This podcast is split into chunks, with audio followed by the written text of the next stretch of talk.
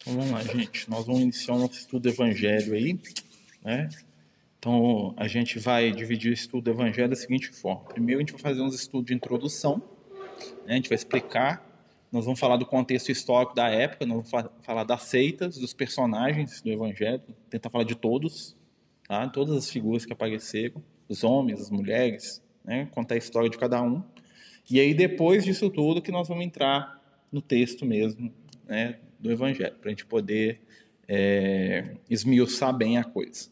Né? Lembrando que o Evangelho né, ele vai estar na segunda parte da Bíblia, né, que é o Novo Testamento, e lá no Novo Testamento né, ele vai ter uma, uma diferença básica do Antigo, que o Novo Testamento ele é, vamos dizer assim, aceito somente pelos cristãos. Né? O povo de Israel, os judeus, eles não, não ligam, é, é eles não dão nenhuma atenção ao, ao Novo Testamento.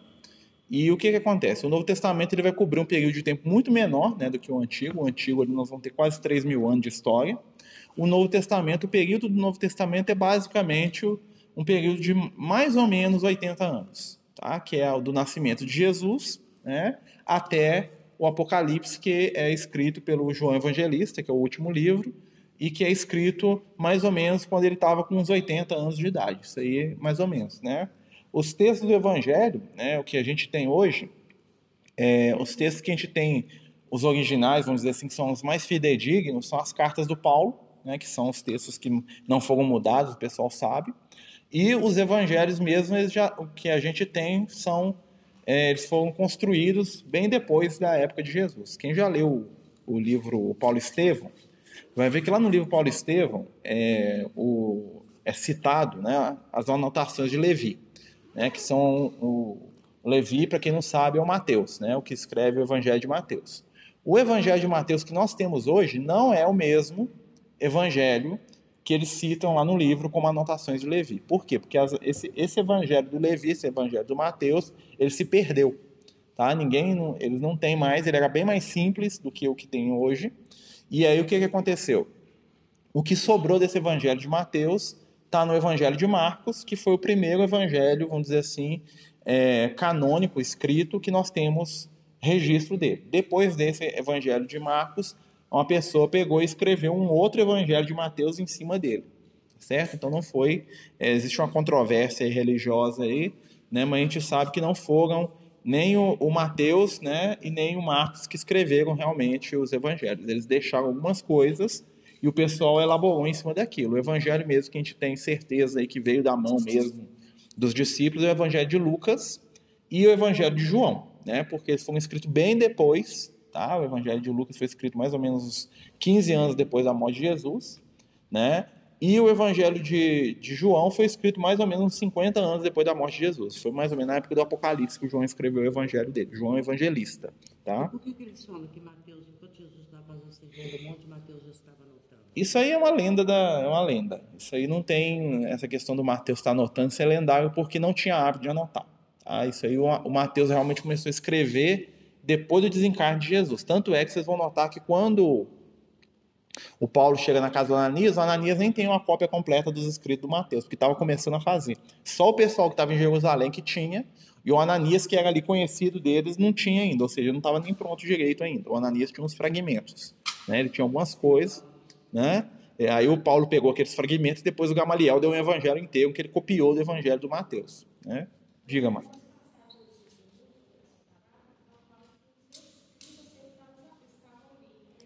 Tá, mas os escribas não tinham o mínimo interesse no que Jesus falava. Os escribas eram parte da, da, da seita religiosa lá da, da, que dominava o império. Para eles, o que Jesus falava e o que a barata falava era a mesma coisa. Eles, eles eram escribas das leis de Moisés. A função do escriba era copiar os textos sagrados do Moisés. Entendeu? Eles iam lá, às vezes, debater com Jesus e tal, mas eles pararem para escrever o que Jesus estava falando, mínima. Não, Jesus era um qualquer para eles, né? Eles eram escribas, né? E, mas só que eles não tinham interesse, eles não acreditavam em Jesus, porque eles vão copiar o que um, um qualquer, um bobo da rua tá falando? É a mesma coisa, saiu um, um cara da Academia Brasileira de Letras, paga um mendigo, começa a bater papo e o cara fica anotando o que o mendigo tá falando. Não.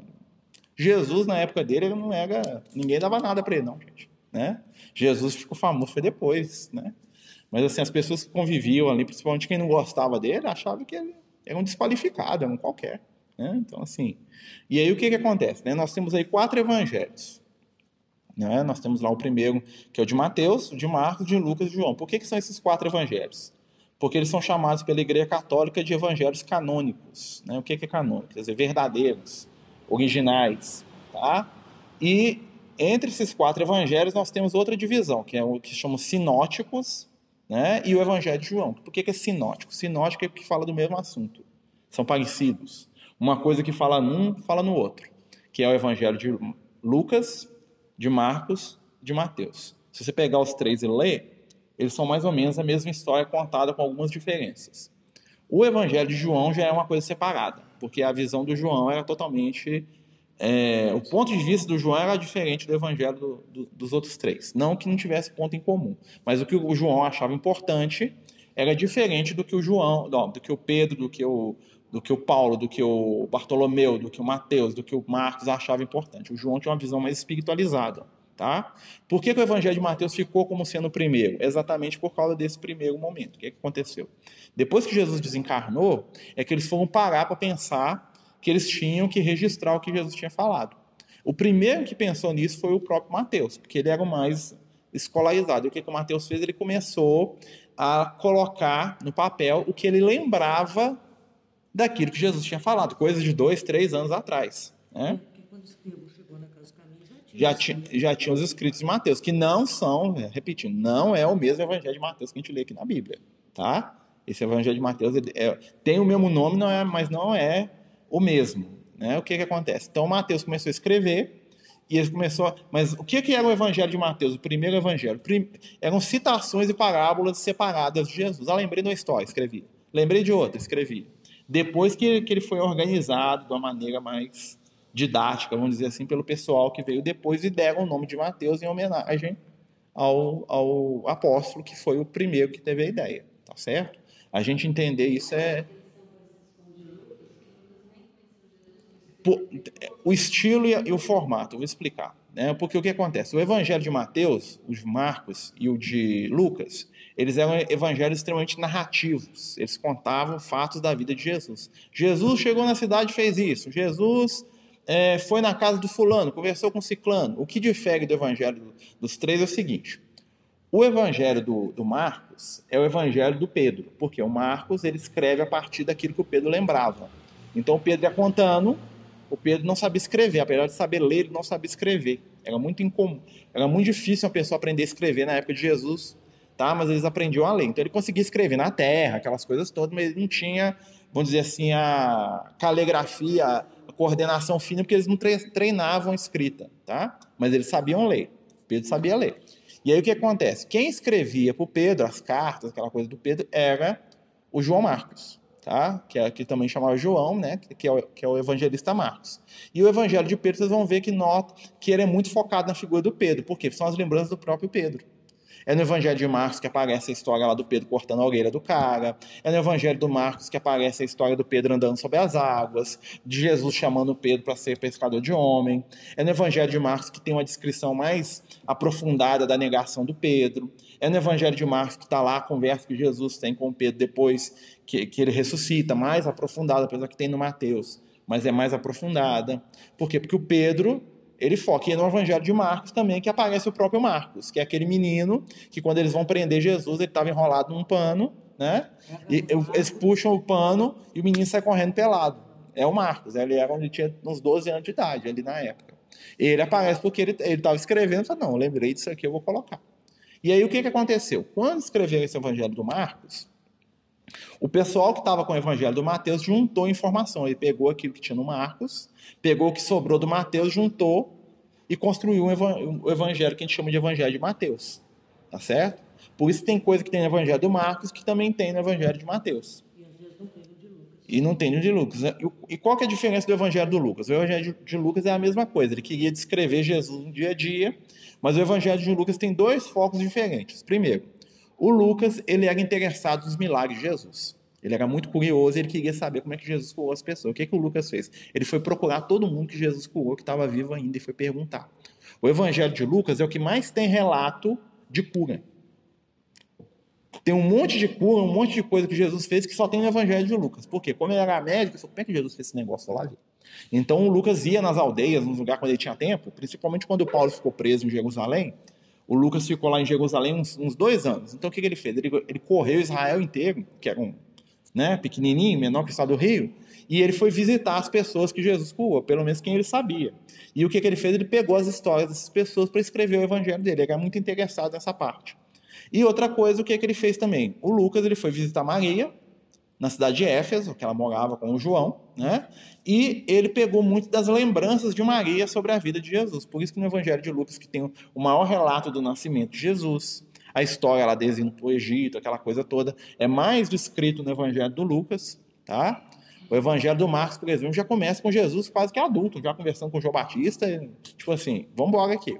Né? O Evangelho do Lucas tem todo o relato dos, do, dos magos que foram visitar, da circuncisão, né, do encontro de Maria lá com, com a Isabel, aquela coisa toda tem no Evangelho de quem? Do Lucas, porque ele foi lá perguntar para ela. Tá? Então, o Evangelho do Lucas é um evangelho construído em cima das lembranças de Maria. Uma coisa interessante, Marcelo, o Evangelho de Mateus, o sermão do monte completo de, de, o de Lucas, quase não tem nada. No do Lucas tem, dois, tem uma parte 2 do sermão que, é, que tem a bem-aventurança e tem as maldições. É. Né? Jesus tem uma parte que ele fala assim, ó, é, tem os bem-aventurados, né, e tem os mal-aventurados, né, os ais, que não tem no evangelho do, do Mateus, mas o Mateus estava presente, né? Sermão dos Ais. Né, no Sermão da Montanha. O Lucas ouviu o Sermão da Montanha de segunda mão. Entendeu? Por isso que é diferente. Por isso tem fato que eles colocam em ordem diferente. O Lucas era mais preocupado em fazer uma coisa mais cronológica, tipo assim, quando que, nascimento, morte, o que, que aconteceu. Os outros, o Mateus já ia escrevendo o que, que ele lembrava. Né? Então, assim, por que, que os três são parecidos? Porque eles têm esse, esse foco na vida material de Jesus. Apesar de ter lá o toque de cada um, né? eles têm um foco na vida de Jesus enquanto encarnado. Aí vem o Evangelho de João. O Evangelho de João já é totalmente diferente. Porque o objetivo do João não era contar a história de Jesus, porque todo mundo já sabia, que já tinha os outros evangelhos. O objetivo do João era trazer informação espiritual e informação que os outros evangelhos não davam das questões transcendentais de Jesus. O evangelho de João é o que mais tem Jesus falando de questão que está além da, da matéria. No Evangelho de João que tem a conversa com Nicodemos, é no Evangelho de João que, que fala da que Jesus tem a despedida dele dos apóstolos, que fala do verbo, que fala das questões espirituais. É o Evangelho de João que, que transcende. Por isso que ele é diferente dos outros. Né? E o Evangelho de João também não tem compromisso com cronologia. Tem O Evangelho de João, ele pega é, o primeiro capítulo do João ali, ele já joga a coisa que aconteceu na semana anterior da morte de Jesus, depois ele volta lá atrás, depois ele vai lá na frente, por quê? Porque ele quer contar é a parte espiritual de Jesus. Ele não está interessado na- no dia a dia, não. Porque ele é mais espiritualizado, então a visão dele é uma visão espiritualizada. Por isso que ele é diferente dos outros três. Hum. Aí isso é o livro de uma moça, de uma autora americana, nem é da igreja católica, não. É uma, é uma- não, é uma, uma-?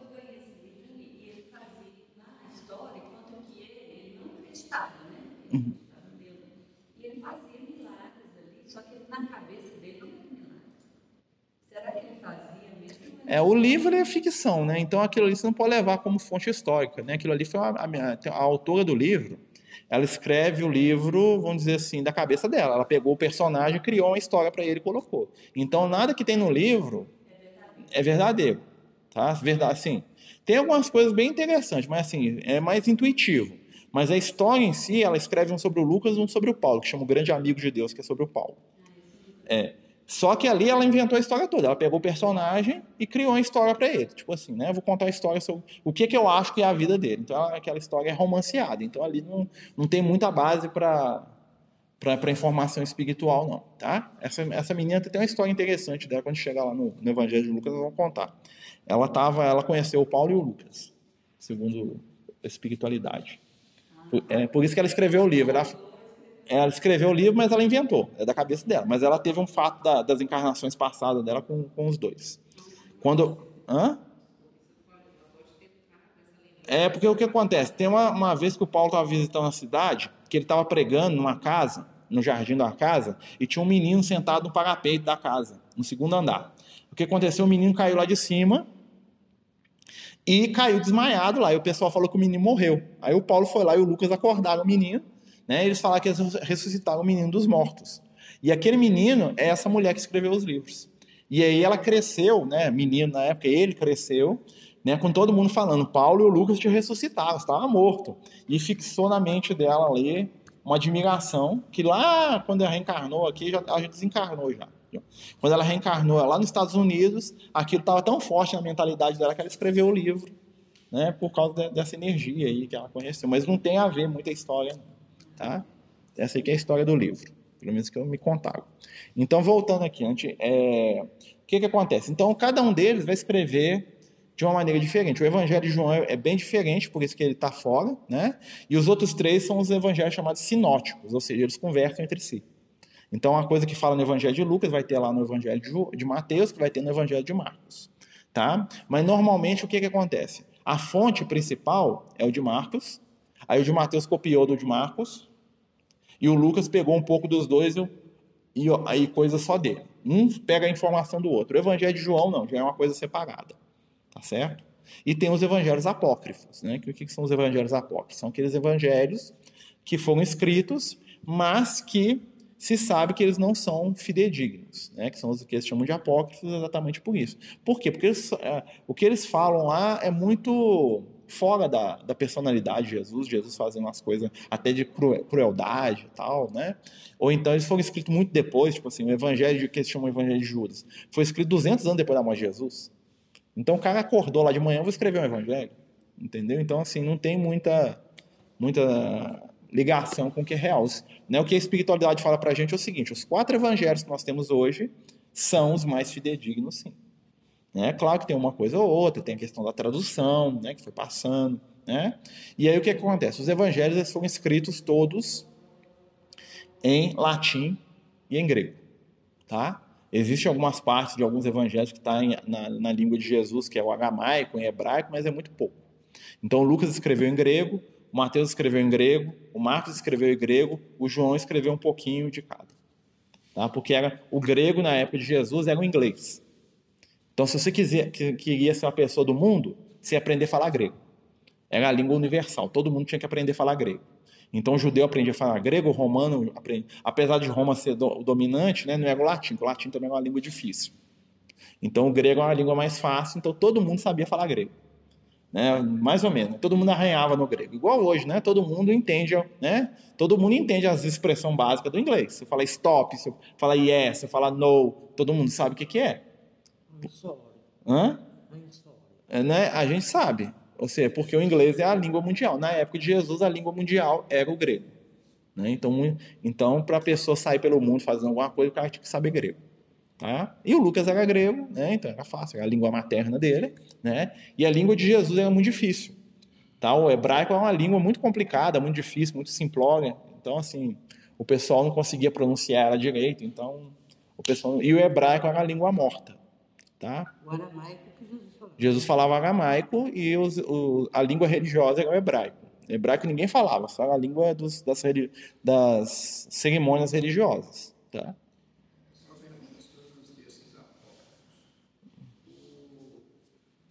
apócrifos. O Evangelho, os livros que foram separados com a Bíblia, eu achava que eles tinham sido separados pela doutrina católica, essa construção desses livros. Mais ou menos, foi a igreja católica. Foi São Jerônimo que fez.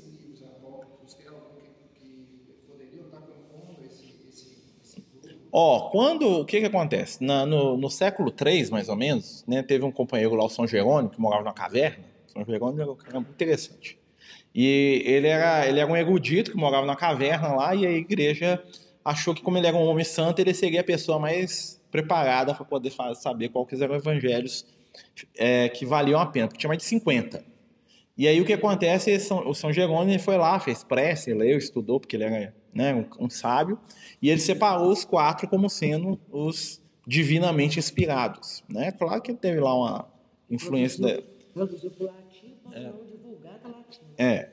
E aí o que, que acontece? Ele, ele que organizou basicamente ali os evangelhos foi ele. Os outros livros já, eles já foram pegando e foram colocando. Né? E aquilo ali foi o que eles tinham mais certeza que era mais original. Tá?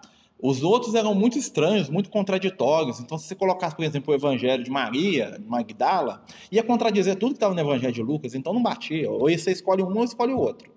O Jesus que era apresentado no Evangelho de Tiago era muito diferente do Jesus que aparece no Evangelho de João. Como é que é?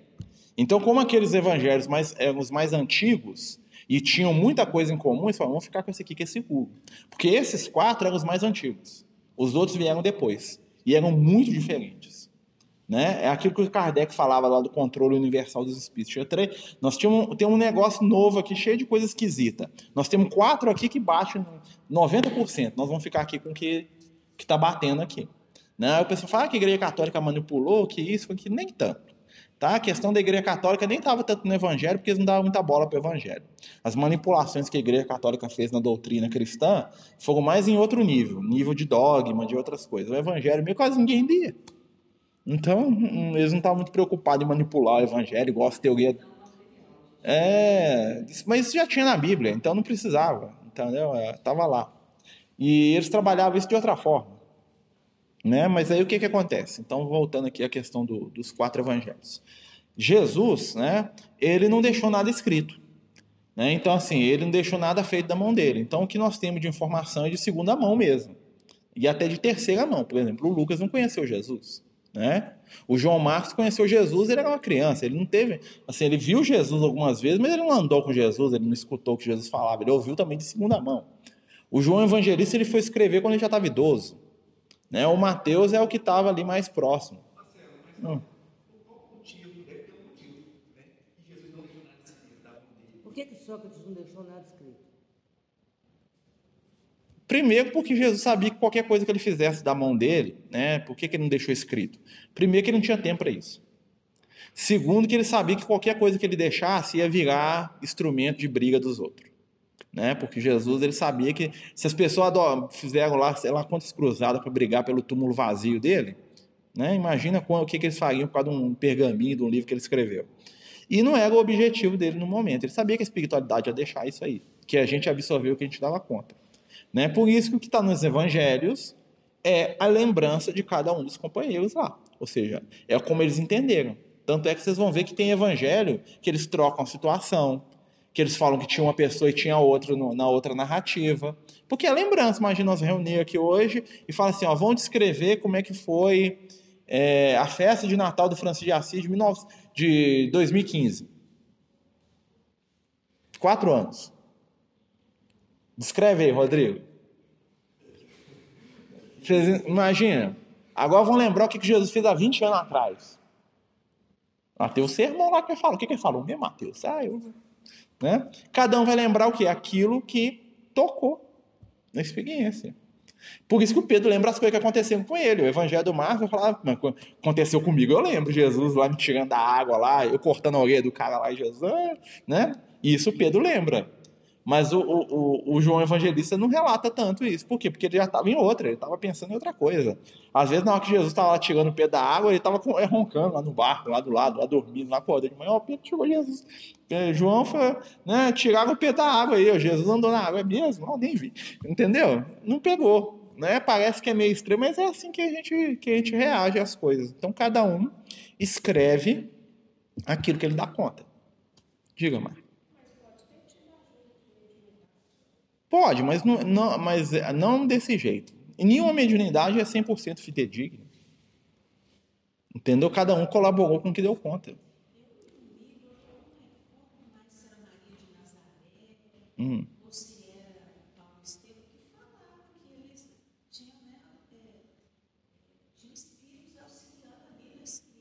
No, auxilia. Uma coisa é espírito auxiliar, outra coisa é a coisa ser 100% fidedigna, igual na mediunidade. Né?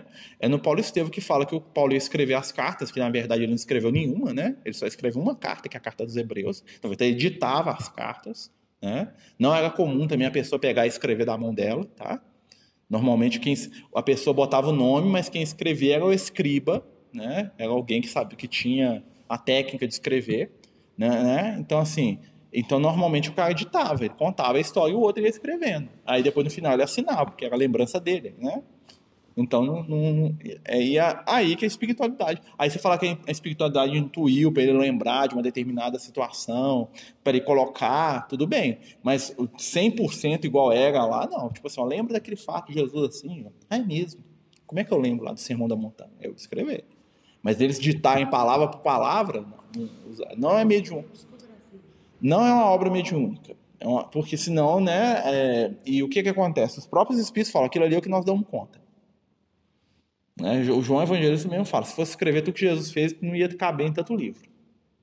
Né? No futuro, quando a gente tiver mais é, evolução espiritual, nós vamos ter mais informação. Nós já temos. Tem muito livro do Chico que conta um monte de história de Jesus, um monte de coisa de Jesus que vai aparecendo, que a espiritualidade vai trazendo aí ao conta-gota aí, que não tem nos evangelhos. Tem muita informação que, que veio depois, né? Que nos evangelhos não tem. Né? Claro que a gente tem que filtrar também, aquela coisa toda, mas sim, tem, tem, né? Então a gente vai. Por quê? Porque hoje nós já estamos mais preparados que na época. Então o objetivo dos evangelhos é o quê? Fazer Jesus conhecido. Tá? Porque eles não. É, o que, que acontece? Ao contrário da gente hoje, eles não estavam preocupados com, com, com, com o futuro. Eles estavam preocupados. Jesus estava ali agora. Não tinha nenhum desses falando assim, ah, que nós temos que guardar o que Jesus quer. Não, Jesus ia ficar com isso para sempre. Na cabeça deles. Para quê? Depois que Jesus morreu, eles falaram, nossa, é mesmo. Nós temos que guardar o que ele escreveu.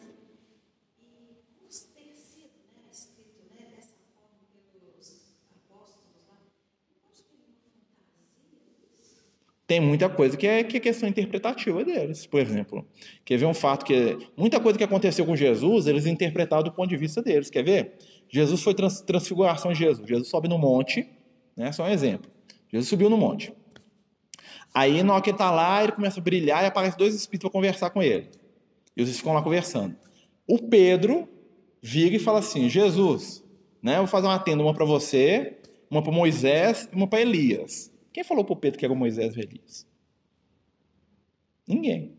Mas o que, que acontece? O Pedro entendeu que era o Moisés e o Elias por quê? Porque o Moisés e o Elias eram os dois espíritos mais importantes da religião dele. Então tem que ser o Moisés e o Elias. Quem é o, vamos dizer assim, o, o, os pilares da nossa fé religiosa é o Moisés e o Elias. Quem mais estaria conversando com Jesus? Vocês estão entendendo? E aí quando ele desce, ele vai relatar para o Marcos, né?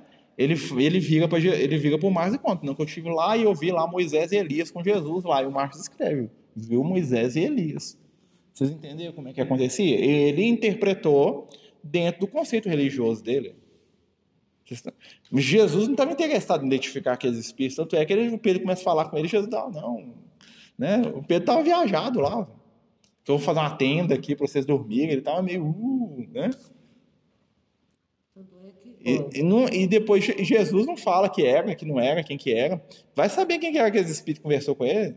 Aí o que acontece? Simbolicamente, ficou sendo os dois. Por quê? Porque para os judeus representava a lei e os profetas. Né? O Moisés representa a lei e o, o, o Elias representa os profetas. Mas ninguém disse que foi eles. O Pedro não conheceu o, nenhum dos dois.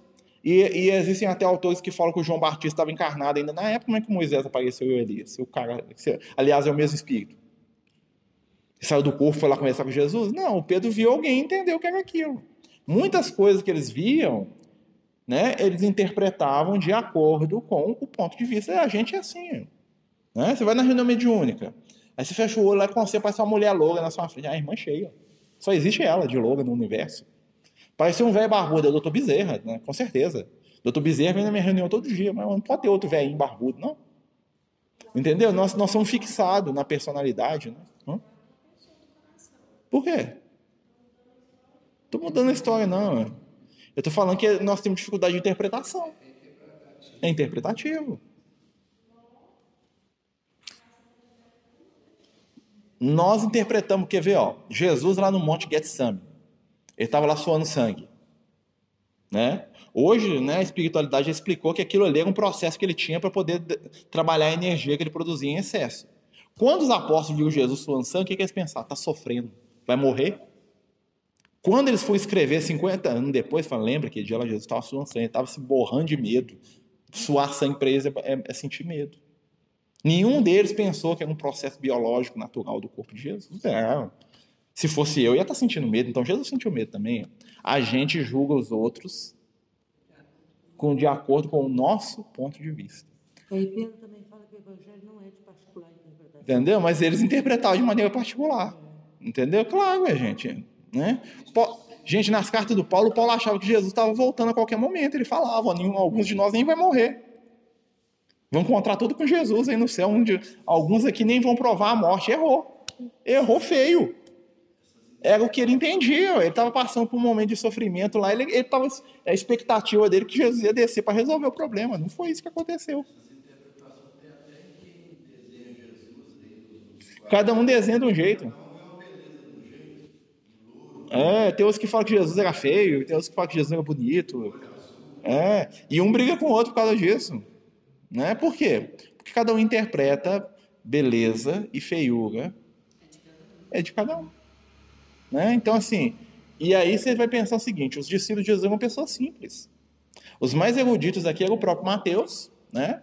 que foi o que primeiro que teve a ideia, e o Lucas.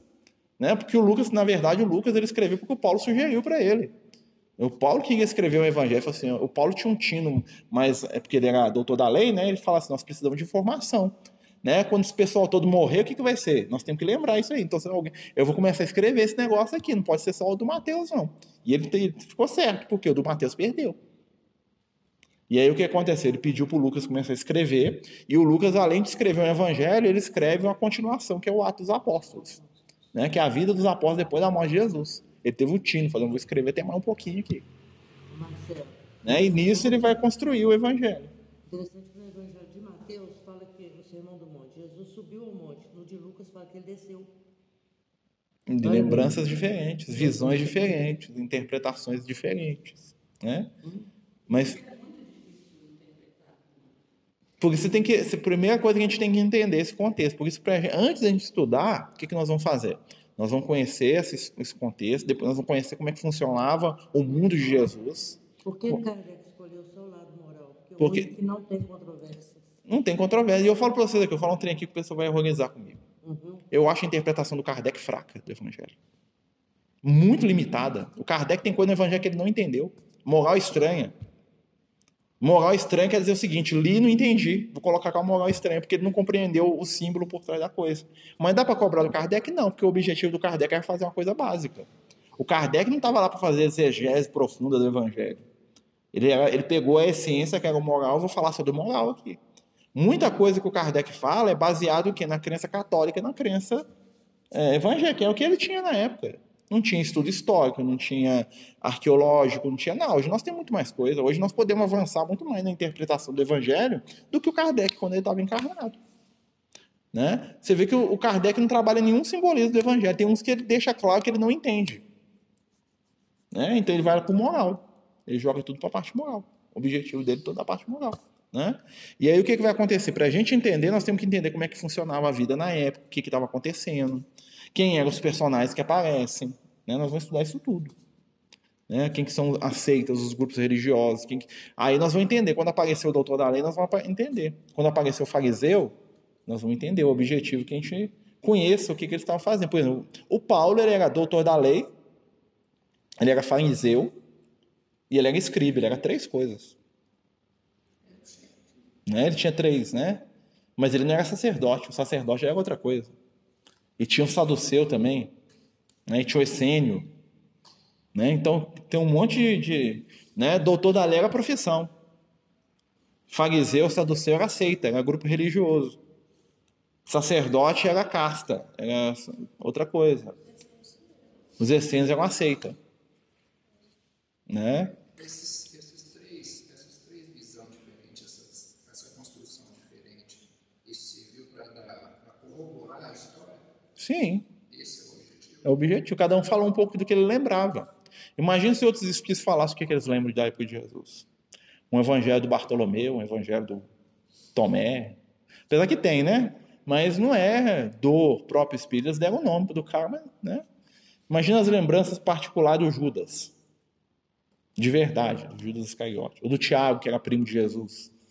Imagina, o Tiago escreveu um evangelho contando a infância de Jesus. Não, quando a gente estava lá brincando, lá acontecia isso. Né? Ele era primo de Jesus. né? Então, assim, tem muito. Imagina o evangelho contado do ponto de vista da Maria de Magdala. Né? É muito bonita, essa é muito bonita. Não o que eles contam lá, né? Porque eles usam o nome do personagem para poder destruir a figura do, do evangelho. Então, o que acontece? O, o- a visão, é por isso que só tem que os quatro que são os mais importantes, porque eles vão trazer. É igual as cartas do Paulo. As cartas do Paulo que tem aqui na Bíblia, se não me engano, são 14, não é nem um terço do que ele escreveu. O Paulo deve ter escrito mais de 80 cartas. Só que chegou para nós só essas. Por exemplo, a primeira, nós temos lá Coríntios 1 e 2, né? Na verdade, a Epístola aos Coríntios que nós temos é a primeira e a terceira. Não, desculpa, é a segunda e a quarta. A primeira não, não perdeu, a terceira perdeu. Nós temos a segunda carta que ele escreve e a quarta. Ficou primeira e segunda porque as outras duas sumiram, ninguém sabe. Mas ele refere a elas. Na outra carta que eu escrevi para vocês, ele fala: cadê essa carta? Perdeu. Muita coisa perdeu. Né? E às vezes coisas que falariam, né? Mas o que ficou é que nós vamos pegar aqui. Não, perdeu. Por que, que eles não iam colocar? Colocar essa, por que, não colocar as outras? Perdeu. Não chegou, ninguém guardou cópia, sumiu, a última cópia acabou, não entregou, ou entregou para a pessoa e aquela comunidade morreu todo mundo, os romanos botaram fogo, muitas coisas aconteceram. As que tem é porque tinha várias cópias com várias pessoas diferentes. Então perdeu aqui, depois juntou um pedaço de uma com a outra. Falou, ó, essa aqui encaixa. Mas outras perderam. Era muito comum, gente. Naquela época a informação não corria igual hoje, né? Era muito difícil guardar a informação. Primeiro, escrever era caro. Essa coisa de rico. Por que, que os outros dis- Por que, que tem pouca carta dos outros discípulos e um monte do Paulo? Porque o Paulo ele tinha uma estrutura econômica por trás dele que os outros apóstolos não tinham. O Paulo tinha um monte de amigo rico. E esses amigos ricos falaram, não, nós vamos começar a distribuir esse negócio que está fazendo. Aí começou a escrever. Só que ele tinha uma rede de pessoas atrás dele que levava, que copiava, que trocava, que... entendeu? Por que, que os outros escreveram menos? Porque tinha mais dificuldade. Por que, que os evangelhos foram começar a aparecer 20, 30 anos depois de Jesus? Porque era tudo contado. O cara chegava, contava de, de cor. Era oral. Aí alguém que tinha mais dinheiro, normalmente em Roma, né? um romano rico ou um grego rico que começou a, a copiar. Né? Lembra do Ananias falando? Que ele tinha uns fragmentos, ele tinha uns pedaços de texto, né? E, mas que ele sabia tudo de cor. Tinha, era, assim, a tradição dos judeus era toda oral. Então o menino era treinado para saber as coisas de cabeça. Porque não tinha dinheiro. Aí quando ele ia ensinar, ele falava. Né? Às vezes numa cidade, você tinha uma cidade que ela não tinha todos os livros da Bíblia, do Torá. Você tinha que ir em Cafarnaum lá para você ver o único pergaminho que tinha do Isaías na região lá de metade de Israel era o único que tinha lá, porque era trincado.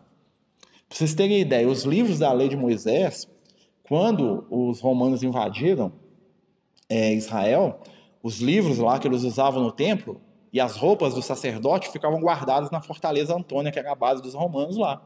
Uma vez por ano, o, sacer, o sumo sacerdote ia lá quase pedindo pelo amor de Deus, e aí o, o governador romano ia lá, tirava, dava os pergaminhos para ele, o cara lia lá no- na, na, na festa da Páscoa, guardava e devolvia pro romano. E o romano falou, ó, você sai da linha que eu mando queimar aquela porcaria lá. Ó.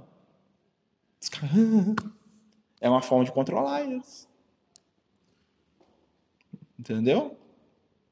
É uma forma de manter eles no cabresto. Tipo assim, ó, mexe comigo, bota fogo naquela porcariada, naquela papelada, se eu vou usar tudo pra limpar. Limpar o traseiro do meu cavalo lá, ó. Não tô nem aí pra isso. E era assim que os romanos ameaçavam mesmo. Né? Mas aí, semana que vem, nós continuamos. Quem vai fazer a prece pra nós, gente? Hum?